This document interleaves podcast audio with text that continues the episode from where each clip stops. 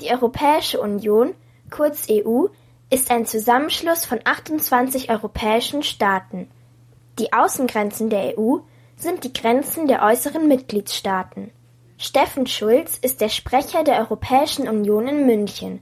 Er kennt die Regeln, die an europäischen Grenzen gelten. Zu diesen Regeln gehört, dass Bürger, die einen europäischen Pass haben, also die Staatsbürger eines EU-Mitgliedslandes sind, in die EU einreisen dürfen, so und dass für andere Staatsbürger andere Regeln gelten, dass sie ein Visum brauchen oder so. Das ist auch umgekehrt. Wenn man als Deutscher in die USA fährt, muss man auch bestimmte Regeln einhalten.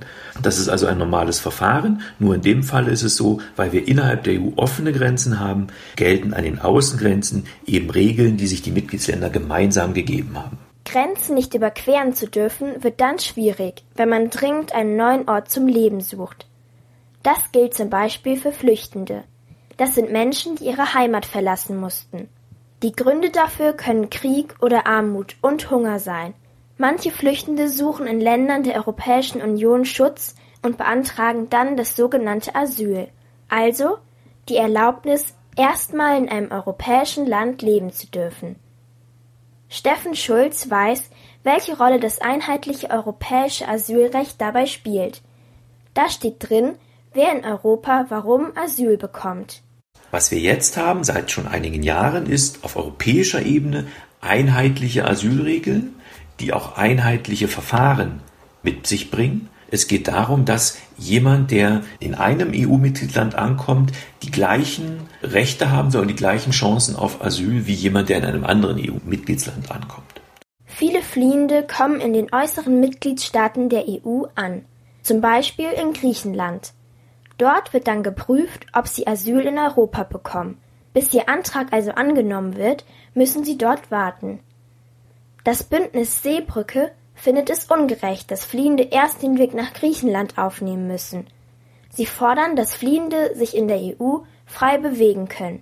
Für Isabel Neander von der Seebrücke München heißt das, wir fänden es gut, wenn jeder Mensch in die EU einreisen darf, um dort seinen Asylantrag zu stellen.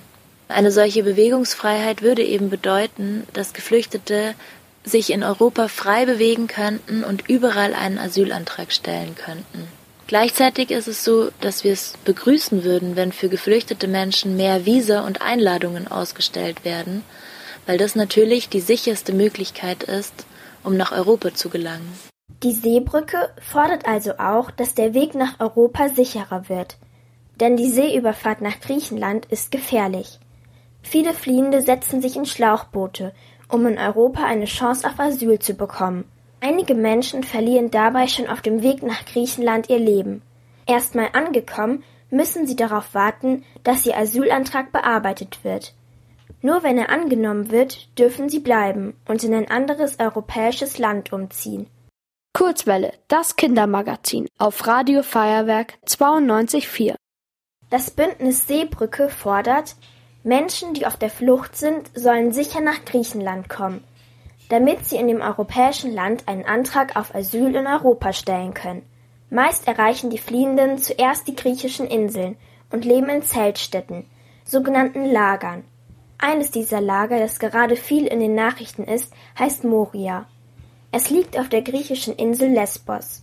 Isabel Neander von der Seebrücke München kennt die Situation vor Ort. Moria gibt es seit 2015. Eigentlich ist es so, dass dort nur ein bisschen mehr als 2000 Menschen untergebracht werden sollten. Aber mittlerweile leben dort fast 20.000 Menschen. Das heißt, dort leben fast zehnmal so viele Menschen. Das führt natürlich dazu, dass die Menschen auf engstem Raum zusammenleben müssen. Es sind wirklich menschenunwürdige Verhältnisse, unter denen die Menschen dort in Moria leben müssen.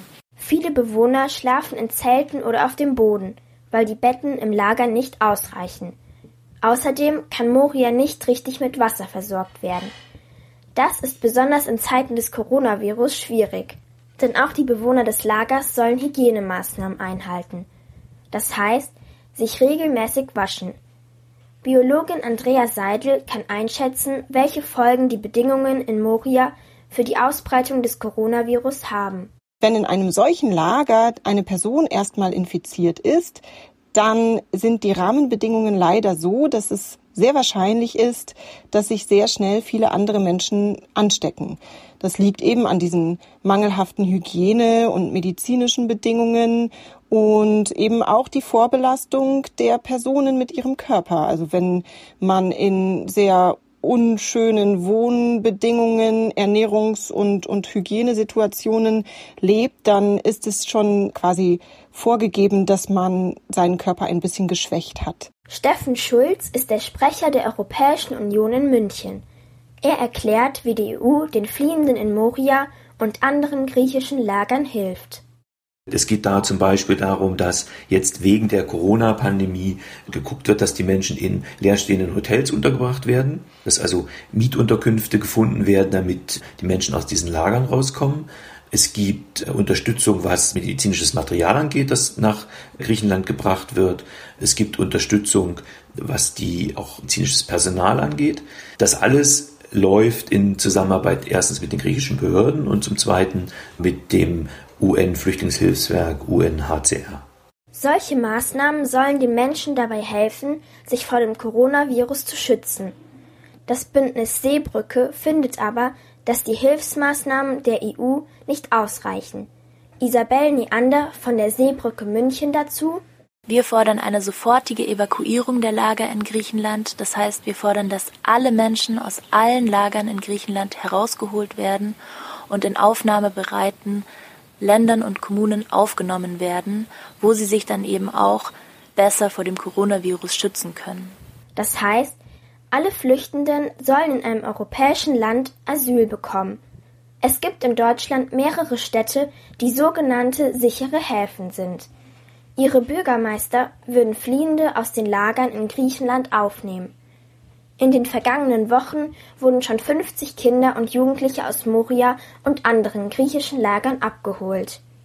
Ein Teil von ihnen wohnt jetzt in Deutschland, ein anderer in Luxemburg und Frankreich.